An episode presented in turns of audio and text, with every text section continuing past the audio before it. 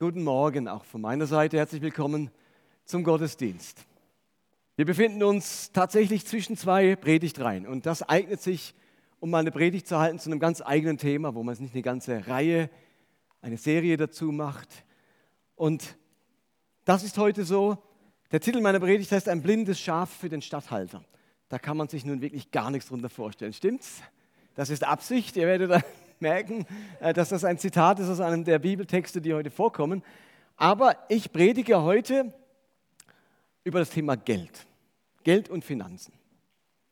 Und das muss, finde ich, regelmäßig sein. Ich finde, man muss regelmäßig, mindestens einmal im Jahr, über das Thema Geld und Finanzen sprechen. Und das hat für mich vor allem zwei Gründe.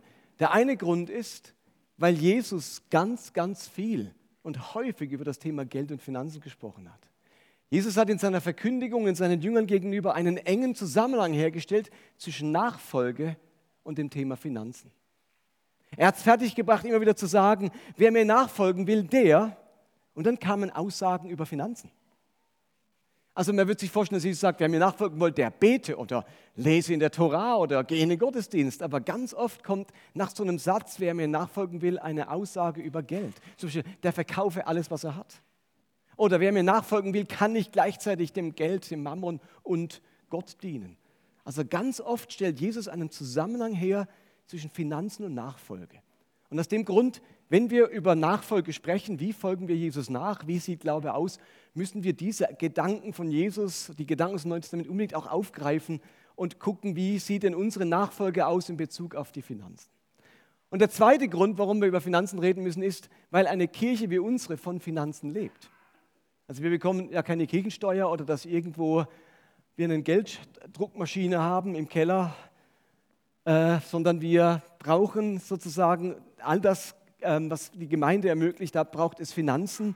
Eine Kirche wie die unsere finanziert sich ausschließlich durch Spenden. Und damit wir die Angebote machen können, die wir als Kirche gerne machen, wie einen Gottesdienst oder ähm, Kinder den Glauben näher bringen, sich sozial engagieren, in die Mission investieren, für Jugendliche was machen, vielfältige Angebote schaffen, um Anknüpfungspunkte für Menschen für den Glauben zu ermöglichen. Für all das braucht es Finanzen, damit man Räume mieten kann, damit man solche Angebote machen kann, damit man Angestellte haben kann. Das ist der zweite Grund, warum wir immer wieder über Geld sprechen müssen. Und nun kann man ja zu einem Thema verschiedenartig motivieren. Das habt ihr auch schon erlebt. Motivation kann durch verschiedene Arten geschehen. Und gerade beim Thema Finanzen motiviert oftmals die, eine Not. Also wir sehen vielleicht irgendwie ähm, in den Nachrichten ein schlimmes Erdbeben in Haiti oder ein Tsunami und dann sind wir tief betroffen von einer Not und sagen, da möchte ich einen Beitrag leisten und ich bin bereit und motiviert, etwas zu spenden aufgrund einer Not, die ich wahrnehme. Aber eine Not, diese Motivation hält relativ kurz an. Er kennt das alles dann nach drei Wochen oder zwei Wochen später ist schon wieder die nächste Not in den Nachrichten. Und das ist eine relativ kurzfristige Motivation, aber es ist eine Motivation. Aber ich habe mir gedacht, ich jammer jetzt nicht eine halbe Stunde lang über Finanzen äh, und sage euch, wie groß die Not ist, denn erstens stimmt das nicht und zweitens äh, ist das keine langfristige Motivation. Was viel mehr motiviert, ist, dass man gerne mit seinem Geld etwas, dass man gerne investiert. Also eine Vision, ein Bild von der Zukunft, etwas, das mich fasziniert, motiviert viel langfristiger, sich zu engagieren, auch finanziell zu engagieren. Also dann, wenn ich, wenn ich sehe, mein Geld versackt nicht irgendwo, das ist nicht wie aus dem Fenster geschmissen, sondern es ist eine Art Investition in eine Vision, in eine großartige Sache, die man machen will, das motiviert viel mehr und viel langfristiger als einfach nur eine Not. Und mit Vision motivieren, das geht manchmal ganz besonders gut, indem man sich ein Vorbild anschaut. Also ein Vorbild hat auch motivierende Kraft. Weil ein Vorbild, ein Mensch, der etwas Vorbildliches tut, der malt ja so ein Bild mit seinem Verhalten. Der zeigt ja, wie man es machen könnte, wie es möglich wäre. Und das motiviert mich. Dieses Bild, das hat für mich motivierende Kraft. Und um so ein Vorbild soll es mir heute gehen. Ich möchte von einer Person erzählen, die solch ein Vorbild ist. Ist die Hauptperson dieser Predigt. Und Jesus bescheinigt ihrem Handeln echten Vorbildcharakter. Sie tut etwas, diese Person, von, der, von dem Jesus einmal sagt, Matthäus 26, Vers 13, ich versichere euch, überall in der Welt, wo Gottes rettende Botschaft verkündet wird, wird man auch von dieser Frau sprechen und von dem, was sie getan hat. Diese Frau muss etwas gemacht haben, das so bemerkenswert war, dass es bemerkenswert ist. Es ist es wert, es überall anzumerken, zu bemerken, wo man über das Evangelium spricht. Das müsst ihr euch mal überlegen. Jesus sagt wirklich, wo immer über Evangelium gesprochen wird, wo immer verkündigt wird, wird man diese bemerkenswerte Handlung dieser Frau ansprechen. So vorbildlich ist das. Also Jesus bescheinigt dieser Frau ganz großartiges Verhalten. Selbst wenn wir nachher vielleicht denken, naja, ist vielleicht ein bisschen übertrieben. Aber auf alle Fälle, Jesus findet es so vorbildlich, dass er da extra dazu sagt, es ist bemerkenswert, überall wird man davon sprechen. Aber fangen wir ganz von vorne an. Wir fangen an mit der allerersten Begegnung, die diese Frau hatte mit diesem Jesus. Auf seiner Reise durchs Land kommt Jesus in eine Stadt namens Bethanien, circa zwei Kilometer von Jerusalem entfernt. Und dort wird er von drei Geschwistern in deren Haus eingeladen. Es sind Martha, Maria und, und der Bruder. Wie heißt der Bruder? Weiß das jemand? Lazarus, sehr gut. Und während Martha als Frau ihrer Pflicht als Gastgeberin nachkommt und das Essen zubereitet, ist Maria fasziniert von diesem neuen Rabbi. Und anstatt ihrer Schwester bei der Hausarbeit zu helfen, setzt sie sich ganz frech zu Jesus und seinen Jüngern und hört seiner Lehre und seinen Worten zu, was zur damaligen Zeit ganz ungewöhnlich und sogar ungehörig für eine Frau war. Ihr kennt alle den Film, oder kennt ihr den Film Jentel, den schon mal gesehen? Da ist doch der Vater von der Jentel auch Rabbi, Lehrer, und sie will unbedingt zuhören und sie darf es nicht. Dann hört sie immer so aus der Küche, wenn die Tür offen ist, hört sie mit und am Schluss verkleidet sie sich als Mann, um auf die Yeshiva, auf die, äh, auf die Schule zu gehen, um einem Rabbi zuzuhören. Das war also nicht nur im 19. Jahrhundert ungehörig, das war zur Zeit Jesu erst recht ungehörig, dass eine Frau sich zu einem Rabbi setzt. Eine Frau zur damaligen Zeit kümmert sich um die Gastfreundschaft. Deren Aufgabe ist das Essen und sonstige Pflichten. Na, natürlich weiß Maria um ihre Pflicht, natürlich weiß sie, was sich gehört. Und trotzdem ist sie so fasziniert von Jesus, dass sie nicht von seiner Seite und von seinen Worten weichen möchte. Und als Martha dann dieses unverschämte Verhalten Marias Jesus klagt, da rechtfertigt er deren Leidenschaftlichkeit. Und er sagt dann in Lukas 10, Herr, sagte Martha, findest du es richtig, dass meine Schwester mich die ganze Arbeit alleine tun lässt? Sag ihr doch, sie soll mir helfen. Also was Martha hier sagt, ist absolut relevant und richtig und korrekt. Ein guter Rabbi hätte jetzt gesagt, Maria, du weißt, wo dein Platz ist. Aber Martha entgegnete ihr Jesus. Martha, Du bist beunruhigt und machst dir Sorgen um so viele Dinge. Notwendig ist aber nur eins. Maria hat das Bessere gewählt und das soll ihr nicht genommen werden. Jesus bescheinigt Maria, dass sie eine gute Wahl getroffen hat. Dass die Faszination, die seine Worte ausüben, ähm, dass sie auf die reagieren darf und sich nicht verdrücken muss zu all den Pflichten, die man sonst noch tun könnte. Vielleicht hat Jesus sich erinnert an seine eigene Teenagerzeit. Wir müssen davon ausgehen, dass Maria noch eine sehr junge Frau war, Teenagerin war. Vielleicht hat er sich erinnert, wie er mit zwölf Jahren im Tempel auch den Lehrern und Rabbinern zugehört hat und fasziniert war und ihnen Fragen gestellt hat und mit ihnen ins Gespräch kam, bis ihn seine Eltern wiedergefunden haben. Erinnert ihr euch? Da saß er ebenfalls ungehörig. Man hat doch den Eltern zu gehorchen und mit ihnen mitzugehen, nicht einfach abzuhauen. Aber auch er hat damals sich zu den Füßen der Rabbiner gesetzt und wollte zuhören. Und er vielleicht entdeckt er sich ein wenig in dieser Maria, die das genauso macht. Und er sagt, sie hat es gut entschieden. Irgendwie scheint es Maria zu dämmern, dass sie hier womöglich auf den erhofften Messias, den Retter, den Erlöser Israels gestoßen ist.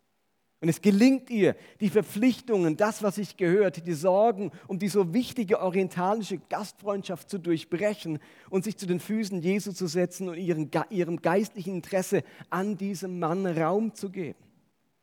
Das ist die erste Begebenheit, eine erste Faszination Marias für diesen Jesus, für diesen Rabbi. Einige Zeit später begegnen uns diese drei Geschwister wieder in einem deutlich tragischeren Zusammenhang in dem Kontext, den wir heute auch thematisiert haben, hier am Ewigkeitssonntag. Lazarus ist nämlich schwer erkrankt und seine beiden Schwestern rufen Jesus um Hilfe. Aber Jesus schafft es nun nicht rechtzeitig bei Lazarus anzukommen und ihn zu heilen, sondern er kommt erst an, als dieser bereits vier Tage tot und begraben ist. Und dann beschreibt der Text im Johannesevangelium folgendes. Als Maria nun an die Stelle kam, wo Jesus war, Jesus geht zum Grab, warf sie sich ihm zu Füßen und sagte, Herr, wenn du hier gewesen wärst, dann wäre mein Bruder nicht gestorben. Als Jesus die weinende Maria sah und die Leute, die mit ihr gekommen waren, brach Jesus in Tränen aus. Seht einmal, wie lieb er ihn gehabt hat, sagten die Juden. Wir spüren bei diesem Text, welche Herzlichkeit, welche tiefe Beziehung sich zwischen diesen drei Geschwistern und Jesus entwickelt hat. Ist die einzige Stelle, meine ich, wo es explizit heißt, dass Jesus geweint hat. Er weint aufgrund dieses tragischen Todes von diesem jungen Mann, den er so in sein Herz geschlossen hatte. Jesus leidet und weint mit dieser Familie mit. Und er ist am Ende so bewegt, dass er Lazarus von den Toten auferweckt. Maria erlebt hier ganz unmittelbar etwas vom Erbarmen Jesu, vom handelnden Erbarmen Jesu. Jesus weint ja nicht nur, er, er handelt dann auch und erweckt diesen Lazarus von den Toten. Sie erlebt etwas von seiner Fähigkeit mitzuleiden und von seiner Macht über den Tod und über alle lebensfeindlichen Mächte. Wenn sie bis jetzt vielleicht noch im Unklaren darüber war, ob Jesus wirklich der Messias ist, dann ist jetzt dieser Zweifel hinweggeflogen. Auch alle anderen, die das mitbekommen, sagen, das kann nur der Messias. Jemand auferwecken von den Toten, der schon vier Tage tot ist, und wie der Text sagt, der schon stinkt, also wo die Verwesung schon begonnen hat. Wie sonst wäre das möglich? Und sie ist so erfüllt von Dankbarkeit und Begeisterung diesem Jesus gegenüber. Das ist die zweite Begegnung. Bei der ersten ist sie fasziniert von Jesu Worten und Jesu Lehren. Sie kann nicht weichen davon. Bei der zweiten Begegnung ist sie fasziniert von seiner Kraft und von seiner Barmherzigkeit und erlebt diesen Jesus nochmal ganz deutlich als Retter Israels. Und nun kommt es zur dritten Begegnung zwischen Jesus und Maria. Ich lese euch diese Begebenheit, diese Begegnung einmal vor. Johannes 12 ab Vers 1. Sechs Tage vor dem Passafest kam Jesus wieder nach Bethanien wo Lazarus wohnte, da er von den Toten, den er von den Toten auferweckt hatte. Dort wurde nun Jesus zu Ehren ein Festessen gegeben. Martha bediente und Lazarus war unter denen, die mit Jesus an dem Essen teilnahmen. Maria brachte einen halben Liter echtes, kostbares Nardenöl, salbte Jesus damit die Füße und trocknete sie dann mit ihrem Haar. Der Duft des Öls erfüllte das ganze Haus. Empört sagte Judas Iskariot, der Jünger, der Jesus später verriet, warum hat man dieses Öl nicht verkauft? Man hätte 300 Denare dafür bekommen und das Geld den Armen geben können. Das ist die Geschichte, die dritte Begegnung. Wieder ist Jesus in Bethanien. Das war, wenn man nach Jerusalem gereist ist, zwei Kilometer davor, da hat sich das angeboten, ein Besüchler zu machen. Und aus einem anderen Evangelium erfahren wir, dass, er dieses, dass dieses Essen nicht bei Maria und Lazarus stattfand, sondern im Haus des Simon, Simon des Pharisäers, lesen wir in einem anderen Evangelium. Und deswegen heißt es auch, auch, auch Lazarus war eingeladen. Also der Simon macht ein Essen zu Jesu Ehren und auch Lazarus ist eingeladen. Und Jesus ist eingeladen. Und wer bedient wieder? Wer kümmert sich wieder um die Gastfreundschaft? Selbst im Haus eines anderen? Martha. Martha kann nicht anders. Das ist ihr Ding. Sie hilft gerne. Sie bereitet gerne vor. Sie ist gerne Gastfreundschaft. Das ist ihr Ausdruck, ihr Dienst. Und man kennt sich ja im Dorf. Da hilft man sich gegenseitig, wenn Jesus kommt. Und wiederum wählt Maria einen ganz anderen, einen ganz eigenen Wähl. Wiederum nicht in der Küche, sondern wieder zu Füßen Jesu. Vielleicht ist euch bei allen drei Begegnungen oder Begebenheiten aufgefallen, dass immer nur von den drei Geschwistern die Rede ist. Wer wird denn nie erwähnt? Die Jünger und die Eltern vor allem. Das ist ganz ungewöhnlich. Normalerweise werden die Eltern erwähnt, der Hausvater, die Hausmutter, aber nicht einfach nur die Kinder. Dass vom Haus Matthas gesprochen wird, weist darauf hin, dass es offensichtlich keine Eltern mehr gab sondern dass die älteste, noch unverheiratete Schwester nun die Hausherrin geworden ist. Zudem merken wir, hier sind keine drei verarmten Waisenkinder, sondern wahrscheinlich entstammen sie einer vermögenden Familie und hatten wohl auch ein stattliches Erbe bekommen, was auch erklären könnte, woher Maria dieses kostbare Öl hat. Das ist natürlich Spekulation, aber irgendwoher musste Maria dieses Öl haben. Irgendwoher mussten sie zu einem gewissen Vermögen gekommen sein. Und weil nie die Eltern erwähnt werden, was völlig ungewöhnlich ist, ähm, kann man davon ausgehen, dass da drei Geschwister verwitwet, äh nicht verwitwet, verwaist sind und äh, ein Erbe bekommen haben, wahrscheinlich von eher wohlhabenden Eltern. Und nun möchte Maria ihre Hingabe, ihre Dankbarkeit und ihre Liebe zu Jesus dadurch zum Ausdruck bringen, dass sie ihn mit einem ganz kostbaren Öl salbt. In der Parallelgeschichte in einem anderen Evangelium steht auch, dass sie ihm das Haupt, also den Kopf und die Füße gesalbt hat. Aus dem Text erfahren wir ebenfalls, dass der Marktwert dieses Öles auf 300 Denare geschätzt wurde. Judas sagte, man hätte dieses Öl für 300 Denare verkaufen können. Habt ihr eine Vorstellung, wie viel Geld das ist? 300 Denare. Nun, ein Denar zur damaligen Zeit war der Tageslohn eines Arbeiters. 300 Denare wäre man, wenn man die Sabbate abzieht, der Jahreslohn eines Arbeiters. Ein Jahresgehalt. Ein Jahresgehalt. Das war der Wert dieses Öls. Wenn man sich das auf heute überlegt, dann ist ein heutiges Jahresgehalt in Erlangen ist anders wie vielleicht in anderen Städten, aber sagen wir so, zwischen 30 und 60.000 Euro. Seid ihr einverstanden? Das ist ein Jahresgehalt. So viel war dieses Öl wert.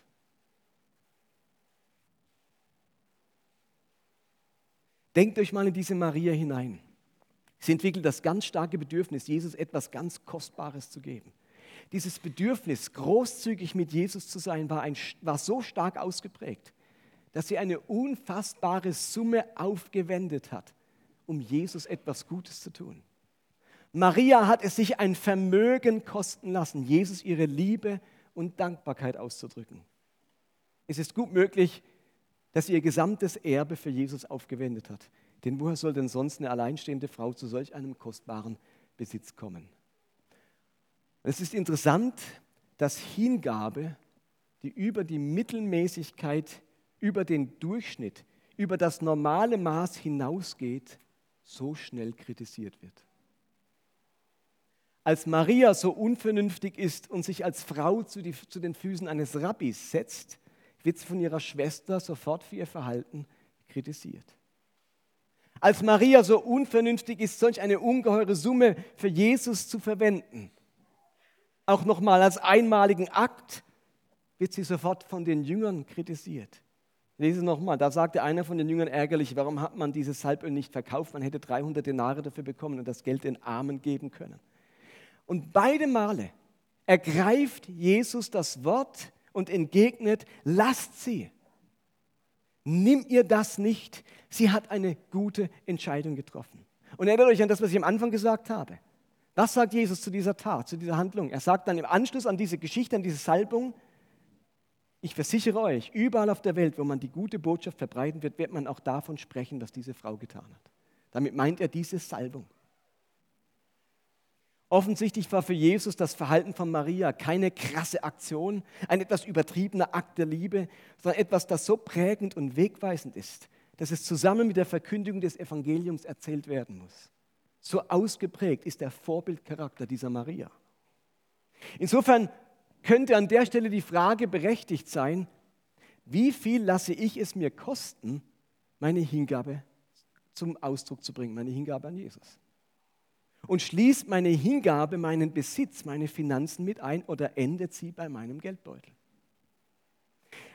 Vielleicht geht es uns so, wie, wie Martha helfe ich gerne mit. Ich koche, ich putze, ich diene, ich engagiere mich, aber beim Geld hört der Spaß dann auf. Das rührt mir keine Eiern an. Da endet meine Hingabe.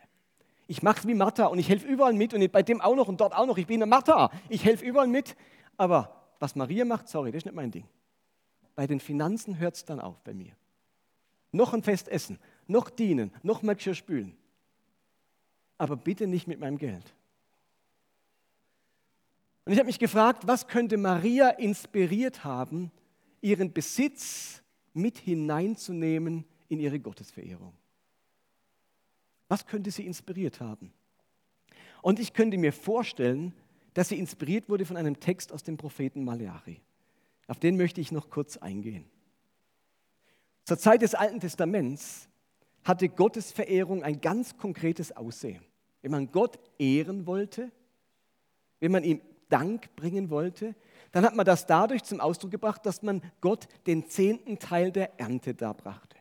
Zehn Prozent gehörten Gott und damit wurden verschiedene wichtige Elemente des religiösen Lebens verwirklicht und finanziert. Und zudem zeigte man seine Ehrfurcht und seine Dankbarkeit Gott dadurch, dass man ihm bestimmte Opfer auf dem Altar darbrachte. Das konnten Speiseopfer oder Tieropfer sein. Okay, das waren die zwei Möglichkeiten, wie man Gott seinen Dank und seine Verehrung ausdrücken konnte. Durch den Zehnten und durch spezielle Opfer. Jetzt gab es eine Zeit in der Geschichte Israels, wo sich Israel für 70 Jahre in einer sehr schwierigen Situation befand, nämlich in der babylonischen Gefangenschaft. Für 70 Jahre haben die Babylonier die Israeliten aus ihrem Land geholt, in ihr eigenes, äh, in, nach Babylon gebracht und jetzt mussten sie dort irgendwie ihre Frömmigkeit leben, in einer feindseligen Umgebung. Sie lebten unter einem fremden Herrscher, sie mussten dort Abgaben bringen und waren in, der, in ihren Entfaltungsmöglichkeiten und in ihrer Lebensgestaltung enorm eingeschränkt. Da ist es den Leuten auf alle Fälle schwerer gefallen, 10% ihrer Ernte Gott zu geben oder ihre Tiere als Opfer zu bringen. Der Prophet Maleachi, der beschreibt nun, wie sich diese Gottesverehrung, wie sich die Hingabe an Gott während dieser babylonischen Gefangenschaft entwickelt hat. Und diesen Text, den lese ich euch jetzt kurz vor, wie Maleachi das beschreibt. Er sagt in Kapitel 1 ab Vers 6, ein Sohn ehrt seinen Vater und ein Diener seinen Herrn. Ihr nennt mich euren Vater, aber ihr ehrt mich nicht. Ihr nennt mich euren Herrn, aber ihr gehorcht mir nicht. Das hat der Herr, der Herrscher der Welt, zu euch Priestern gesagt, weil ihr ihm seine Ehre nehmt und ihn verächtlich behandelt. Aber ihr entgegnet dem Herrn, womit haben wir dich denn verächtlich behandelt? Darauf antwortete er, ihr habt auf meinem Altar unreine Gaben dargebracht. Und da fragt ihr noch, womit haben wir dich verunreinigt? Damit, dass ihr sagt, beim Tisch des Herrn kommt es nicht so drauf an. So macht ihr mich verächtlich. Ihr bringt mir als Opfer ein blindes Tier und denkt, das ist doch nicht so schlimm. Ihr bringt mir ein lahmes oder krankes Tier und denkt, das ist doch nicht so schlimm. Versucht das doch einmal beim Statthalter. Meint ihr, dass ihr damit seine Gunst gewinnen könnt? sagt der Herr, der Herrscher der Welt. Und nun kommt ihr mir, kommt ihr mit so etwas zu eurem Gott und bittet ihn, dass er seine Gnade, dass er euch seine Gnade erweist. So unsinnig handelt ihr. Bildet ihr euch ein, dass der Herrscher der Welt sich das gefallen lässt? Ihr aber nehmt mir meine Ehre, denn ihr sagt, der, den Tisch des Herrn kann man ruhig verunreinigen. Da kommt es nicht so drauf an, was als Gabe darauf gelegt wird. Verständlich der Text? Die Israeliten, die hatten sich was Cleveres überlegt. Die haben sich gesagt, unsere Situation ist herausfordernd, unsere Umstände sind schwierig. Da brauche ich meine besten Schafe für mich selbst, denn die bringen auf dem Markt am meisten Geld. Und da brauche ich mein bestes Gemüse selbst. Das kann ich mit dem meisten Gewinn verkaufen auf dem Markt. Ich muss ja von irgendwas leben. Aber was übrig bleibt, das kann ich Gott geben. Dieses verwelkte Gemüse, das kein Mensch mehr kaufen will, das kann ich doch auf dem Altar als Speiseopfer darbringen. Es kommt doch, bei Gott kommt es doch nicht so drauf an, sagt Maleachi. Und dieses blinde oder lahme Schaf, das mir keiner abkaufen möchte, das könnte ich doch dem Priester bringen, um es Gott zu opfern. Ist noch sehr ökonomisch gedacht. Oder? Also im ersten Moment denke ich, wie clever. Es ist sehr wirtschaftlich gedacht. Aber Gott missfällt diese Einstellung sehr. Das raubt ihm seine Ehre. Mit einem gewissen Sarkasmus heißt dann, geh mal zu deinem Statthalter und biete ihm so ein blindes oder lahmes Tier. Das machst du kein zweites Mal. Geh mal zu deiner Ehefrau und bringe am Hochzeitstag Blumen, die du auf dem Abfallhaufen vom Friedhof gefunden hast. Das machst du auch kein zweites Mal. Wir hatten im Oktober Hochzeitstag und ich habe meiner Frau vorgeschlagen, zum Schnitzel XXL zu gehen. Das mache ich auch kein zweites Mal.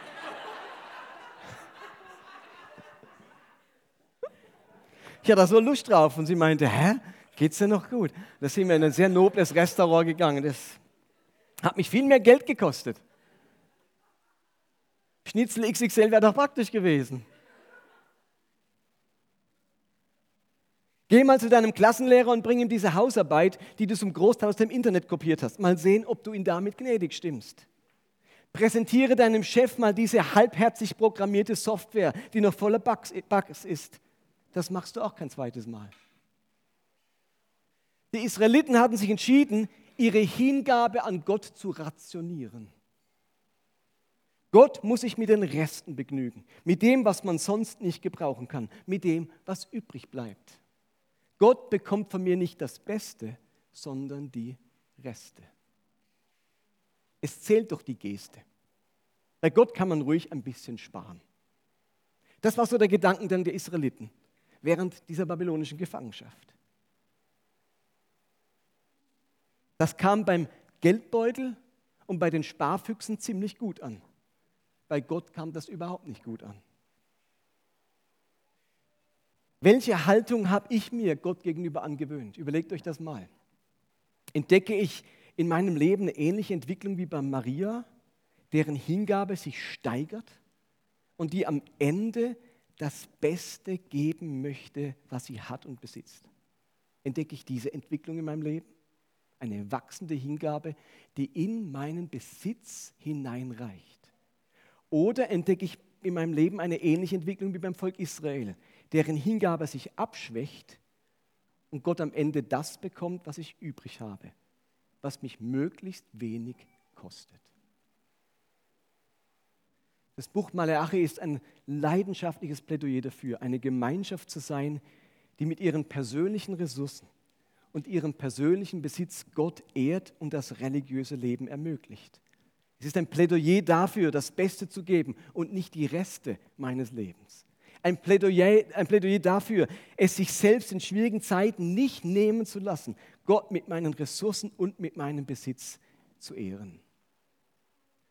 Der indische Friedensnobelpreisträger und Politiker Mahatma Gandhi sprach einmal von den sieben Sünden der modernen Gesellschaft. Einige klingen ziemlich erwartbar. Politik ohne Prinzipien, Geschäft ohne Moral, Genuss ohne Gewissen, alles plausibel. Aber eine Sünde klingt ungewöhnlich. Er nennt eine der sieben großen Sünden der Menschheit Religion ohne Opfer. Religion ohne Opfer. Gandhi war bereit, für das, was er glaubte, für das, wovon er überzeugt war, große Opfer zu bringen. Manchmal hat er den Christen kritisch vorgehalten, dass im modernen Christentum von dieser Opferbereitschaft nicht mehr viel zu spüren ist. Menschen sind nicht bereit, Opfer zu bringen für das, woran sie glauben. Der Glaube wird vor allem gedacht oder gefühlt. Er muss mir etwas bringen, mir gut tun. Aber darf er mich auch etwas kosten? Für Gandhi war das eine Sünde der modernen Menschheit. Bei Maria hat sich ihre Liebe zu Jesus finanziell ausgewirkt. Sie hat Jesus ihr Bestes gegeben. Jesus will, dass wir von dieser Frau reden, dass er sich etwas ähm, dass sie sich etwas hat kosten lassen, Jesus ihre Liebe und ihre Hingabe zu geben. Gelingt es mir wie Maria in meiner Gottesverehrung, in meiner Hingabe an Jesus, nicht nur beim Dienen, beim Engagement wie Maria, äh, wie Martha stehen zu bleiben, sondern noch einen Schritt weiter zu gehen und meine Liebe zu Jesus auch mit meinem Besitz zum Ausdruck zu bringen. Das eine ist ja überhaupt nicht schlecht, was Martha macht, überhaupt nicht. Aber ich kann wie noch einen Schritt weiter gehen. Es ist nicht alles was heißt das jetzt ganz zum Schluss konkret und praktisch für uns? Ich sage euch zunächst mal, was ich nicht sagen will. Ich will mit dieser Predigt nicht sagen, dass der Zehnte die einzig richtige Form ist, sich finanziell am Reich Gottes zu beteiligen. Verstanden? Und ich will auch nicht sagen, dass Spenden eine Art Segensautomatismus ist. Wenn ich Gott etwas gebe, werde ich auf alle Fälle gesegnet und habe am Ende mehr wie vorher. Da gibt es zu viele Ausnahmen, um aus dieser Behauptung eine Regel zu machen. Das will ich auch auf keinen Fall sagen. Aber ich glaube, diese Geschichten von Maria und Maleachi, die machen deutlich, dass wir das Thema Geld nicht aus unserem Glaubensleben ausschließen dürfen und können.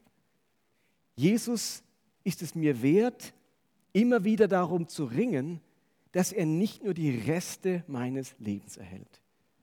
Ich möchte ihm mehr geben als das, was nach der Befriedigung meiner Bedürfnisse und Wünsche übrig bleibt. Wenn ich alles angeschafft habe, was ich wollte, und wenn dann noch was übrig ist, das kann ich dann spenden. Das wäre der Rest. Und vielleicht gibt es auch gar keinen Rest, weil ich habe immer noch einen Wunsch. Wenn ich in alles investiert habe, wo ich gern investieren will, und dann bleibt noch was übrig, dann kann ich mir ja überlegen, ob ich dem Reich Gottes etwas gebe. Ich möchte darum ringen, dass Gott nicht nur die Reste bekommt. Jetzt hat Gott aber keine Kontonummer. Und Jesus ist auch nicht mehr hier, sodass man ihm leibhaftig etwas Gutes tun könnte, wie Maria das getan hat. Aber wisst ihr, was das Spannende ist? Jesu Leib, den Maria gesalbt hat, ist immer noch hier. Wisst ihr, wie man diesen Leib Jesu nennt? Die Gemeinde und die Kirche. Die Bibel bezeichnet die Kirche, die Gemeinde als den Leib von Jesus, den Leib Christi. Und so wie Maria mit ihrem Besitz in Form dieses kostbaren Öls direkt Jesu Leib dienen konnte, so können wir der Kirche als Leib Christi mit unserem Besitz dienen. Was das für dich heißt, was das in konkreten Zahlen für dich bedeutet, das kannst nur du entscheiden. Nur du weißt, was Rest ist und was das Beste ist. Kannst nur du entscheiden. Für die ersten Christen war diese Einstellung selbstverständlich, dass man dem Leib Christi Gutes tut, so wie man damals Jesus Gutes getan hat. In der Apostelgeschichte lesen wir, keiner in der Gemeinde musste Not leiden, denn wer ein Haus oder ein Grundstück besaß, verkaufte es, wenn nötig, und stellte das Geld der Gemeinde zur Verfügung. Wie damals bei Maria können auch wir heute unsere Hingabe an Jesus, an seinem Leib sichtbar werden lassen. Und weil Kirche so gedacht ist, dass sie von den Finanzen derer lebt, die Teil davon sind, muss man diese Geschichte der Maria seit 2000 Jahren erzählen. Steht ihr das? Deswegen muss man es miterzählen, weil Kirche so gedacht ist, dass, man von, dass sie von dem lebt, was die Menschen beitragen. Und wenn das immer nur die Reste sind, dann ist das, die Kirche auch das Letzte. Seht ihr? Wenn wir immer nur die Reste geben, ist die Kirche das Letzte. Vielleicht heißt der erste Schritt für dich, überhaupt einmal anzufangen, dich am Reich Gottes und an der Kirche finanziell zu beteiligen. Du entscheidest dich, dass auch dein Geld Teil deiner Nachfolge und Hingabe an Jesus wird. Du fängst überhaupt mal an. Das ist ein ganz neuer Gedanke für dich und denkst, und jetzt mache ich das mal. Ich fange an.